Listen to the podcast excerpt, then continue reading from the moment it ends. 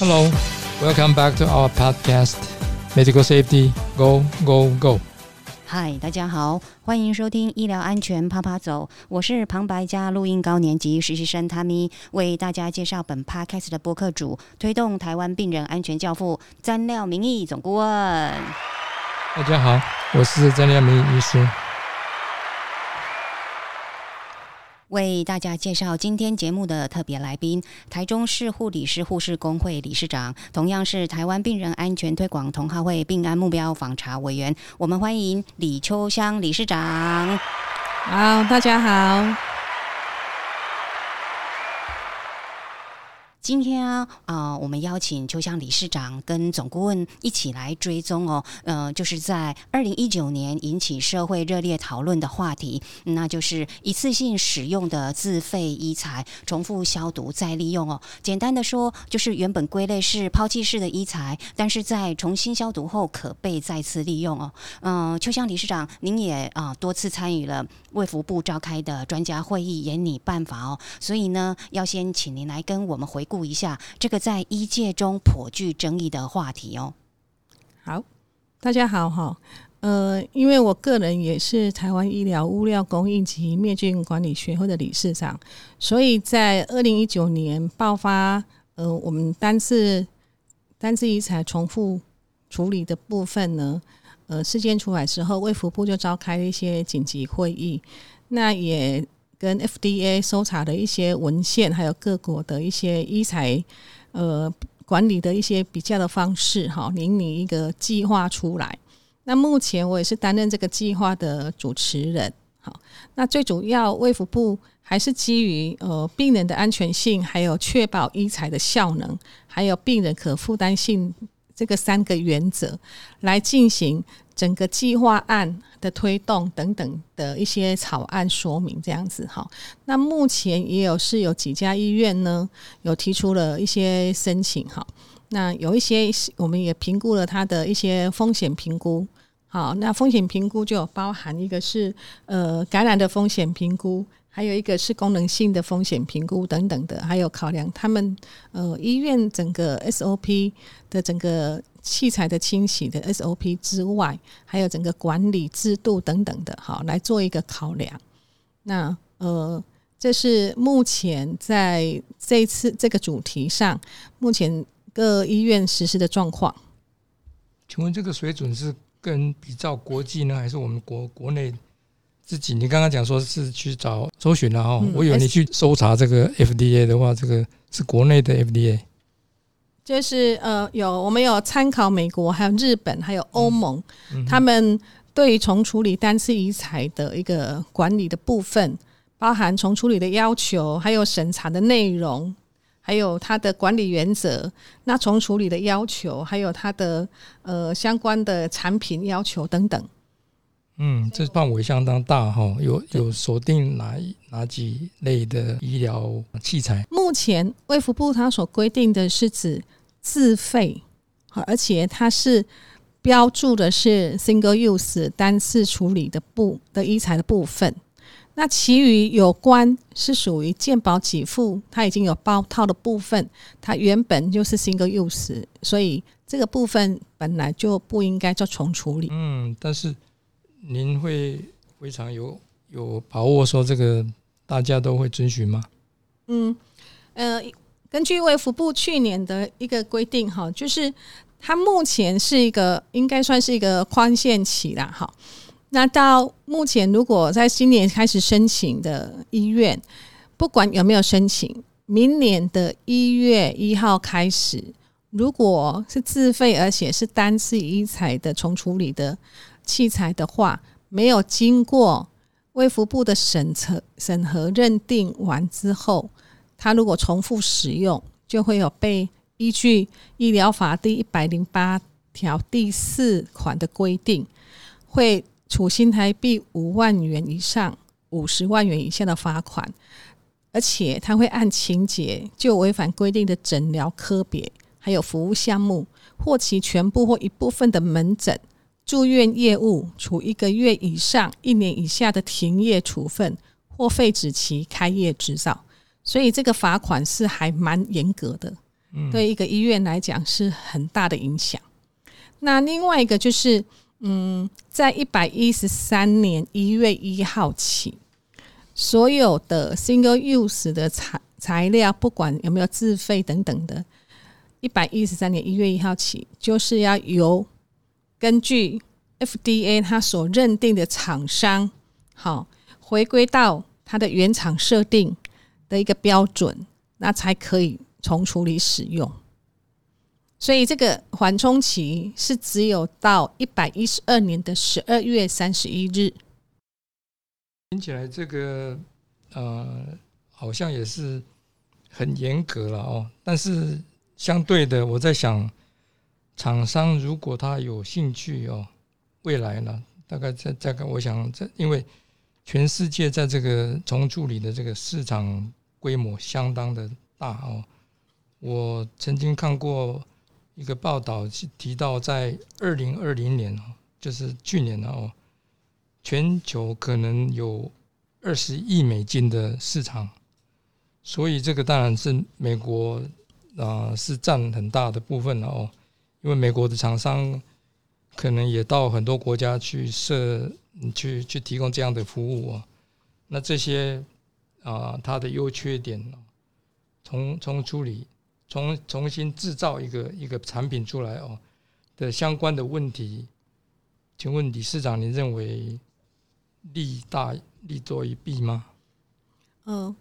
就我所知哈，目前有几家厂商是是有意愿想要这么做的。好，那如果他真的能够符合我们国家 FDA。的一个要求去经过认证，那回归到它应该是属于符合制造商的一个规范。事实上，对病人来讲是一个嗯，在安全上来讲是 OK 的。那另外一个在经济上来讲，我是觉得呃，对于有一些经济上有困难的病人，还是有帮助的。好，对。那有针对就是呃，回归到呃，我们在收集资料的时候。各国的一些医材比较的管理的部分呢，像我们就收集了一些像美国啦、日本和欧盟的一些国家的处理方式。好，那美国部分对于重处理的要求，它 reuse 的 SUD 呢，就是我们单次重处理的医材，必须能够完全清洁、消毒或灭菌，要达到这个标准。而且它不会影响医疗器材的产品特性还有品质，那必须符合适应 FDA 的要求。好，但是它不包含已经拆封但未使用的单次医材的器械哈，还有就是 pacemaker 的部分，好，因为它是永久性植入的心率节调节器。好，那它的审查内容呢，有包含就是整个设计啊、制成啦，还有有效的。验证的部分包含风险评估啊，追踪原始、原始原厂的对于产品的设计变形的情形等等的哈。按日本的部分就呃比较特殊一点，它需要好除了要符合一般的医疗器材相同的一些规范之外，好，它要求是原产品必须于日本国内使用，它只限于在日本。好，那还有产品。好，如果呃有难以去除的物质，所以它 RSUD 它现在未曾接触大脑，还有脊髓、硬脑膜，还有脑神经节，还有脊脊神经节，还有视网膜这些或视神经等等的一些手术。好，那当然可想而知，这个是为了呃预防我们有可能的疑似 CJD 或者是确诊的 CJD，就是我们所说的。狂牛症的部分，那这个部分呢，也符合在我们呃卫生福利部，意思是它也有也有在在那个禁止使用药物的草案里面也有说到，好，这个访单如果是单次使用，而且前次使用的病人为确诊或临床上合理怀疑是库甲氏症，就是我们的狂牛症的部分，它也不能重处理。那在欧盟的部分，它也是。符合就是制造厂还有回收业啊，都必须符合 MDR 的一个制造厂商的规格，包含就是呃一般医疗器材等等的。好，那医疗院所所符合 MDR 的规范，会员国可以依照各国的情形哦，来要求医疗院所符合 MDR 的一个制造商的规范。那这个是我们在呃文献收集的时候，就是针对美国、日本、欧盟，它就是呃对重处理的要求的部分。嗯，那听起来这个因为范围相当的大了哈，所以我们从一些啊评论的的的这个啊文献哦，啊有提到说这个，比如说你要重新可以再使用嘛的话。虽然规格是都符合，就是您您所定的，那也这样子就好像重新包装出来了哦。这个过程当然包括要去分解、去洗离啦，或者是甚至于稍微换了一些零件啊、灭菌啊，再重新包装重组哦，在当做一个产品啊卖出来的时候，这个比如说像。智慧财产，因为如果是啊，这个制造重新再嗯重处理的这个厂商不是不是原厂本身另外设了一个公司去做这种事情的话了，那是不是有会有侵权的问题？有有没有有没有人提过这个问题？嗯，顾问这个问题问的非常好，但是目前没有人提到这个问题。呃，目前的厂商他规划出来是，他如果重处理这个能力的话，我医院想要重处理，他是会委托这个厂商去重处理。但是这个东西呢，这个医材呢，还是回归到原医院。嗯嗯，对。所以事实上，它并不是回归到就卖给厂商再去重处理啊，再卖出去这样子，不是这样子的意思。对。好，那有关刚刚呃，顾问也有考虑到。诶，材质啊这些呃的问题，事实上，它在安全性的验证部分，它有包含物理安全性的检验。就像刚刚顾问说的，就是尺寸的有没有改变，还有刚性啊、硬度啊、柔韧度，啊还有扭转强度有没有脆裂啊，功功能有没有变差，还有动作反应等等的，还有粘合剂零件有没有弱化，这个都需要有一个标准来去测。那另外一个是化学安全性的检测，它就是看，哎，你在重处理的时候会不会吸收一些清洁剂啊、消毒剂或灭菌剂，导致在整个过程出现化学性的灼伤，或者是造成病人的过敏反应。好，那会是结构清洗不干净的情形啊？会不会因为灭菌而产生有毒的物质？因为嗯，能够重处理的。一般都是采低温灭菌的方式。嗯哼，那低温灭菌的方式，呃，现在目前就是有 H2O2，还有就是我们比较久的就是 EO gas。但是呢，EO gas 就是会有毒性的反应，所以这些都是需要被考量的。那另外一个是生物安全性的检测，那要确认它这个东西是不是可可以被拆解，而且医材的一个清洁确效。那有关清洁确效部分，其实台湾。目前都做的还蛮不错的，因为这个都有列列为在我们的品质管制里面。是好，所以在安全性，如果嗯厂商能够达到卫福部 FDA 这个等等的要求，我想应该在安全性的验证部分是比较没问题的。那么对病人来讲，这个我想很重要的一个是知情告知了。这个因为有跟病人收费的情形，我想这个不同的收费标准或许会造成一些混乱。然后我们近年一直在强调这个所谓的 SDM 啊，那要跟病人说明这些事情，我想虽然是没有很好的，应该讲学呃学理的，应该讲 evidence，然后我们讲学术方面，如果说有证实说这个呃是。支持，或者说可以很安全的去使用这个事情是当然是最最大的一个优先考量。但是其次大概就是说，这个万一出了什么事情的时候，要去找谁负责？我想这是一啊一般民众，我甚至于使用者最大的担忧吧。谢谢顾问哈。其实卫生福利部在做这个计划的时候，他也有考量到，最主要还是要知行同意。病人一定要知道，他用的是重复使用的医材，所以他在计划书里面，他第十六条他有明定说，医院要事先主动向病人揭露是否使用重处理的医材，还有费用收取的情形，要取得同意，以确保病人的同意。所以他有一个自费项目同意书，好，他一定要让病人知道说他是属于第几次。那根据根据我们目前台湾送审的情形，哈。其实有些医院，呃，他送审的情形是第一次一样，本来就是自费，本来就是要收费。但是第二次、第三次，他如果送三次的话，他第二次之后他是不收费的。他并不是为了要要赚那个钱，他是因为在临床上，老实说，很多医师会为了有一些经济有困难的病人，他就会从处理完经过卫福部认证之后。他把这个东西放着，那如果有经济困难的人，他就是给他用，那这样子他也不收取任何费用。有些医院是这样子的做法。哦，好，所以他医院其实这样做法，我觉得我自己个人觉得，呃，如果他他是有经过这样子很很严谨的去认证，而且能够确保那个东西好是很安全的，我觉得对病人来讲是个福音，就是比较。经济上有困难的病人来讲，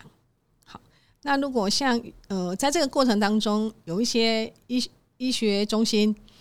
他们就不用全部都是 disposable，他只要跟病人收费就好了。有些是医院是这样的做法，因为其实他就像顾问说的，他的风险发生的时候该谁负责？其实这各有利弊啊。如果就抛弃哦，用了一次就抛抛弃的话，当然我想这个医疗废弃物会增加了。对啊，就这方面您的看法呢，或者是您这个委员会他们认为说，这个医疗废弃物没有没有没有办法减少的话，反而就是越越来越增加，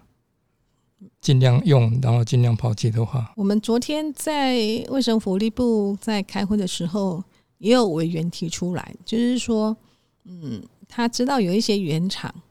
他会把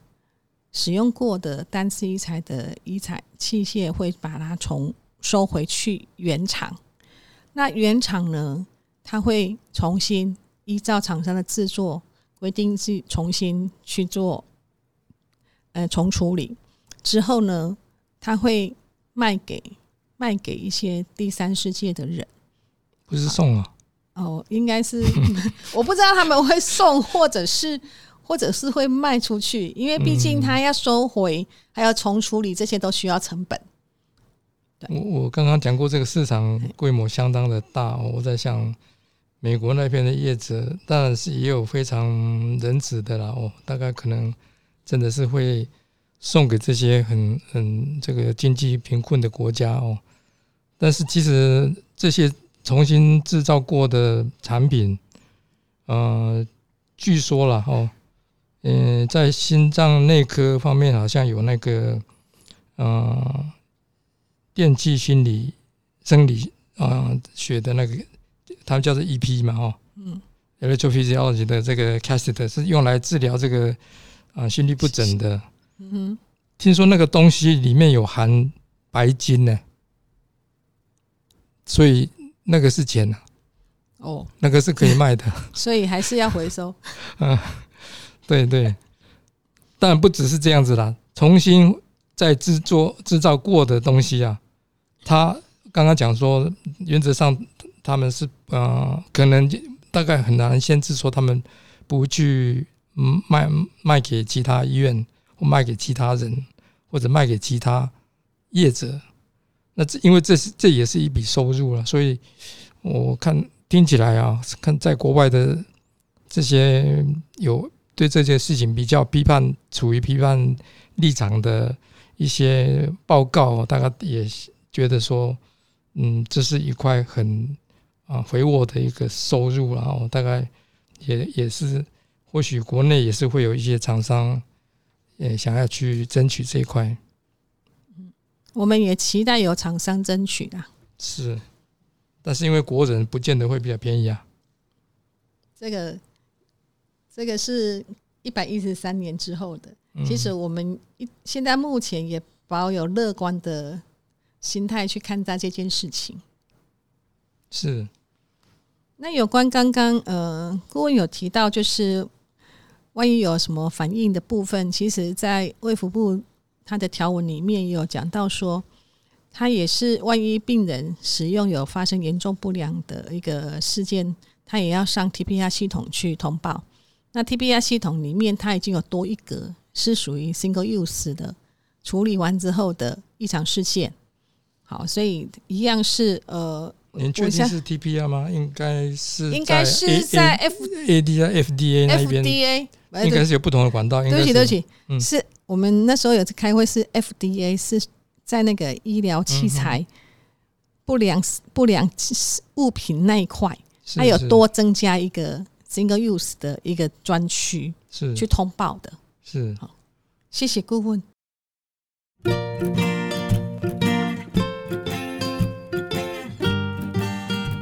那个，其实啊，我们在去年，可能是去年呢，去年的圣诞节的时候，我们曾经邀请一些病安同好在呃一家台中在一家电影院哦，啊来看一部电影哦。那这部电影其实是提到说啊，在医疗上有很多种这种所谓医疗器材嘛，哦大型的小型的。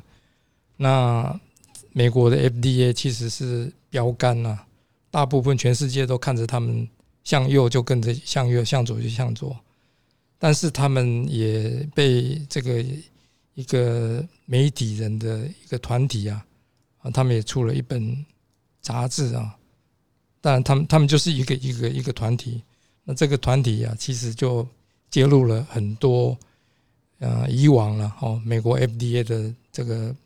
应该讲丑闻呐，哦，他们就是啊，这个对这些人体试验呐，或者是不管是药啦，反正 FDA 就是管药跟器材嘛，那有放水的嫌疑啦，所以让一些啊品相就是很容易就过关了。但我们只是我稍微扯到旁边去了，但是呢，这个社会上本来就是应该有这样的一个团体，这样公正的团体哦。对于这种啊，这种想取巧哦，让让这个一个样这个药品，或者说它的仪器啊，或者是一个制度啊，能够啊简单的通过哦，然后会换取一些利益的这种情形啊，其实啊，我们也相当的担担心呐哦，因为这个啊，毕竟我们也是跟着美国在做哦，那很多通报系统，据我所知道。我们当时这个在电影的时候，呃，也邀请啊国内的 FDA 哦，也也派了一位呃这个专家啊来陪我们一起看电影啊啊，据我所知道，这个通报系统也应该是启动不久而已啦，所以我们当然是要呼吁了哦，未来任何人哦看到这方面有任何问题的时候呢，应该就是要。啊，speak up 啦！我们讲说哦，就是要，嗯，就是能够把这些问题提出来，因为目前还没还有很多问题还没解决。那这个理事长这边呢，他们有不断的在开会嘛，也不断的在追踪哦。记啊，我记得去年两两年前呢，康健杂志啊曾经来，因为我在我自己的个人的部落格曾经写过。三篇文章啊，关于这方面，因为我大概都是参考日本、美国的文献哦，那里面大概也是提了相当多的相关问题，那引起康健杂志的这个啊，这个媒体的一个专专家啊，他也很担心说我们国内接下来会怎么样，所以刚刚有提到一些这些啊未未知数了哦，那我消息不是很灵通，所以。哦，我还是回过头来，还是要请教这个理事长哦。那这个事情，我们当然是乐观其成，而且也希望说一致性哦，就是现一致性的这种遗材，它要重复使用。其实啊，我觉得了哦，有一些东西就是你拆封了、拆开了，其实是完全都没有使用过。其实你还在重新包装过，再重新再啊制作过嘛，不是制作了，就是在包装再把它啊拿拿去拿回去啊这个重重处理、重处理清洁、包装、灭菌等等。那其实也等于是这个 re re reuse 了哈。嗯哼哼，所以 reuse 跟 reprocess 跟 remanufacture 等于是制作制造啊。嗯，这这三个几乎是等号。当然不可能等号了。重新制作它有它有它比较更严格的。还在设计。那对，那有关就是呃，应该顾问所说的应该算是剩余医材。如果说呃他拆了，可能像尤其开刀房最常见有一些耗材，它的 size 诶拆错了，或者是有些有些人会提早先拆东西，觉得诶这个判断是没错的，会先提早拆，但事实上是没有用在我们病人的身上。那这个部分呢，其实根据 FDA 的，它是不能重处理的。嗯好，根据 FDA 它的规定是不能重处理，所以我们在办说明会的时候，很多医院也提出这样子的问题，因为事实上他并没有接触病人，那他的风险应该比事实上有用在病人身上的重处理，它的风险比较低。嗯哼，是的。对那，所以就是会跟 FDA 的那个公告会相抵触。后来呃，卫我就提到卫福部的小组群面去讨论。那卫福部我们经过一些专家的讨论之后，就是呃，我们这个重处理的计划案，它不包含剩余医材。你如果是剩余医材，是是像例如我们刚刚所提到的，他根本没有接触到病人，你可能猜错了啊，或或可能是掉在地上从无，需要重处理。这个部分就是依照自己医院的这些个感控的一些该来去做处置就可以了。好，所以这个部分还是有一些些差异。好刚刚有提到说这个业者哦，重处理的业者，呃，似乎在增加还是在减少？我现在最近不太清楚哦，但是在几年前看到的，我刚刚有提到说它的市场规模相当的大哦，可以达到二十八亿美金呐、那在美国，听说我所看到的，据说有将近九十家了。但是我们常听到的，当然有名的，像比如说像江森、江森啊、Striker 啊这些啊，哦那些啊、他们有在做这种事情，但是呃，其他比较没有名气的，好像也一堆啊。那这表示什么呢？这表示还是应该相当有赚头的样子了。在美国的部分，其实我们在收集文献的时候是，哎，感觉好像就像顾问说的，好像有这是一块大饼的感觉。嗯，但是后来在在收集过程当中，好像好像有越来越少的感觉了。哦，好，那呃，最近刚好也是有在跟厂商接触有关他们产品的部分，那他们也有跟我反映，就是说也可以跟大家分享，就是呃，因为它是 disposable 的，所以呃，国外厂商他他还是要他的利润在，所以他现在呃有一种方法是他把晶片植入在那个医材里面，那他用过之后，它就没有功能了。例如有一些电烧啊这些等等的，它就没功能，所以你再怎么重处理，嗯，也没有用。是好，所以它的功能已经丧失了，那就可以可以避免它这个卖到这个国家，他把这个东西再拿来重处理。好，它也是这这是最近呃有厂商在跟我分享这件事情，那呃应该算是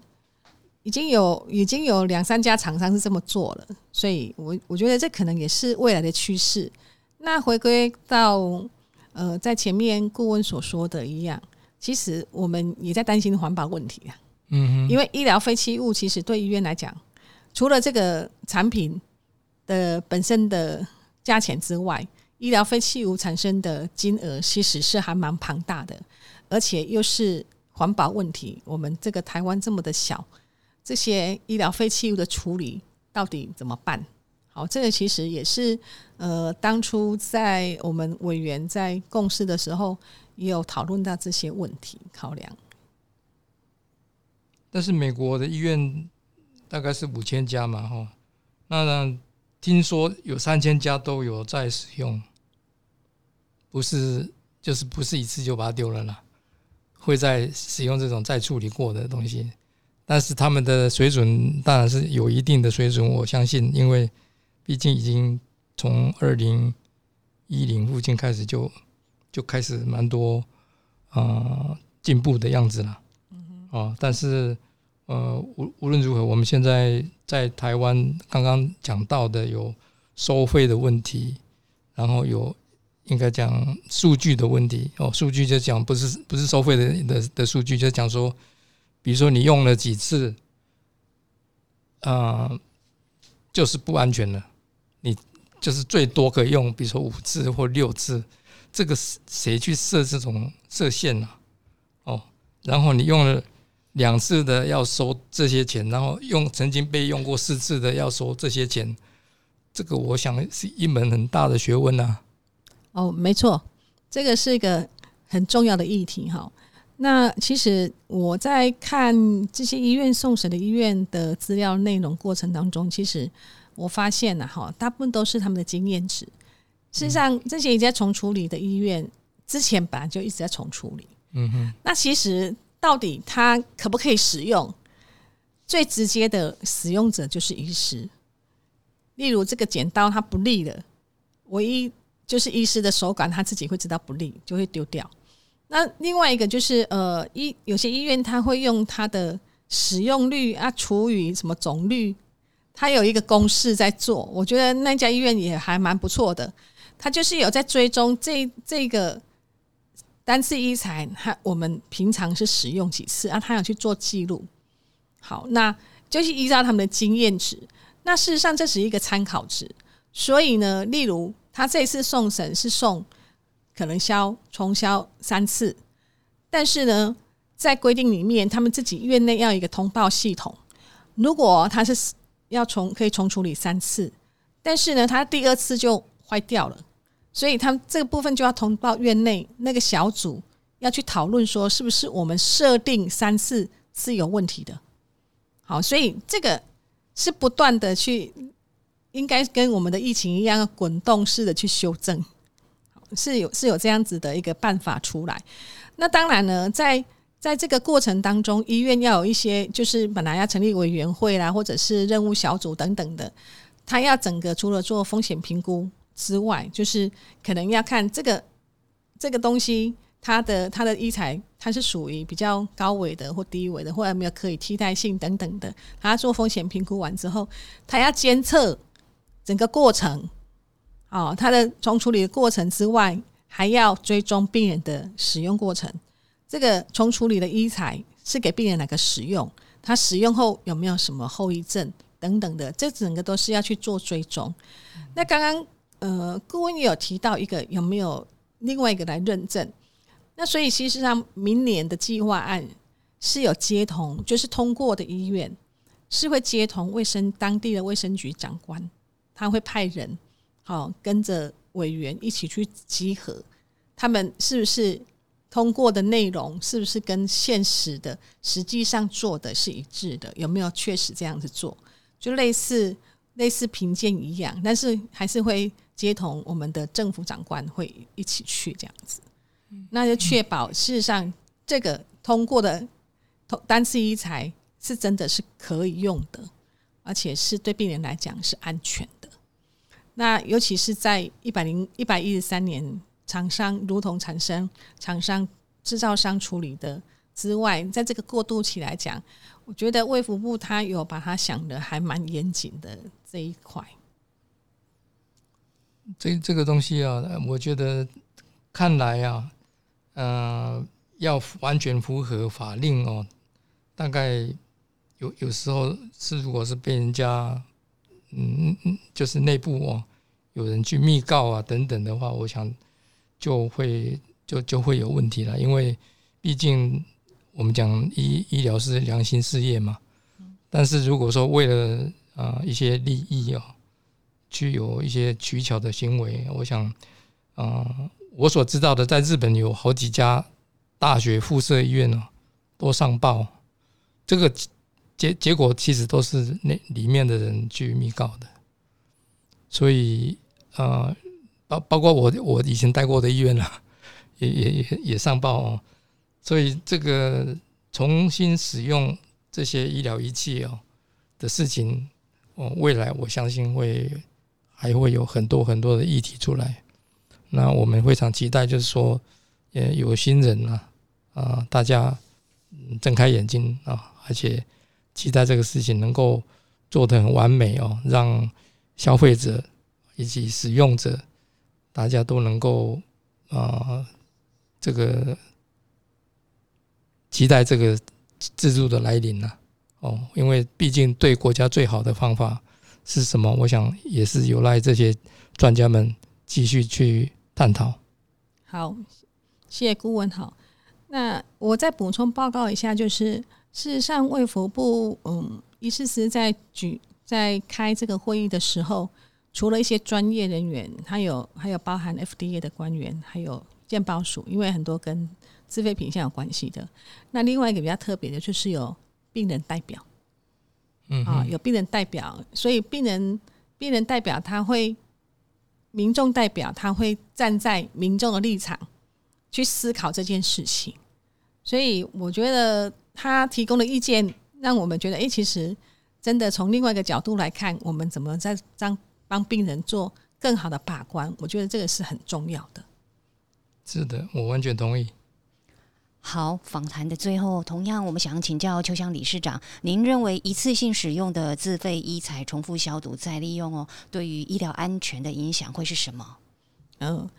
其实呃，在这个过程当中，我再补充一下哈，因为有一些厂商哈都来问我说，因为很多医院的跟他们要他们的重处理啊重消毒要怎么消啊，我就跟他们说啊，因为原厂它本来。他的访单就是 single use 的，他怎么可能会提供这些资料？好，所以这个也是可以提供大家思考。所以他访单里面他写 single use，所以我们把它重处理，我想应该还是有一定的风险在。但是呢，我们如何把这个风险降为最低，让病人能够安全使用，而且符合就是卫福部在定这个计划的时候，它就是以病人的安全性。确保医材的效能，还有病人的可负担性，这三三大原则来处理。那在这个过渡期，我想应该是，嗯，对病人的风险还是有一点点风险，但是呢，我们要做最好的评估，以站在病人的立场。那在一百一十三年一月一号开始，也期待有厂商能够通过 FDA 的一个认证，来为我们台湾的人民做服务。谢谢，谢谢理事长。那么也请教总顾问，您对于今天的这个主题，我讲来讲去还是回归病案的原点然后我们还是想说以以病人及他的家属为中心呐。所以既然要做这些事情，有 reduce 的情形，它的风险等等的告知非常的重要哦。而且，嗯，从伦理的观点来看也是了。那另外大概就是平安文化也强调这个通报的文化，所以任何异常，我们还是希望说能够把这些东西分啊通报出来，分享出来啊，才会更进步啊。那另外一点，大概也讲说，病安文化就是要讲究这个透明化哦，所以啊，不是只有说犯错的事情呢，我们讲说。这个 price 哦，价钱的哦，收费的透明化，我想这个也是哦，希望大家有这样的共识哦，大家不要说好像藏着呃，这是我们自己的秘密啦等等啦，我想这个能够大家啊充分了解，货比三家，价钱也比三家，这样可能会让大家啊更满意。好。那我再补充，针对刚刚总顾问提到的价钱透明化的部分，那其实在这个计划案里面，如果通过通过的医院，他第一次收费多少钱？第二次收费多少钱？他是要在通过收证书函收到一个月内，要去健保署的自费比价网那边要去做登录，所以病人是可以从那边。知道哪一家医院有重处理，它的它的价位是多少，太好了，它也是一个透明化这样子。嗯，是是。谢谢总顾问及秋香理事长今天非常有参考价值的对谈哦。节目的最后要再次感谢各位好朋友收听并支持医疗安全啪啪走，我们真的是超感动的。您的鼓励是我们节目进步的动力。如果您喜欢这一集的节目，请在 First Story 或者是在 iTunes 的 Podcast 中打新评分，并分享给您的亲朋好友。更欢迎您的留言以及评论。我们下次再见喽，拜拜，拜拜，谢谢收听，拜拜，谢谢。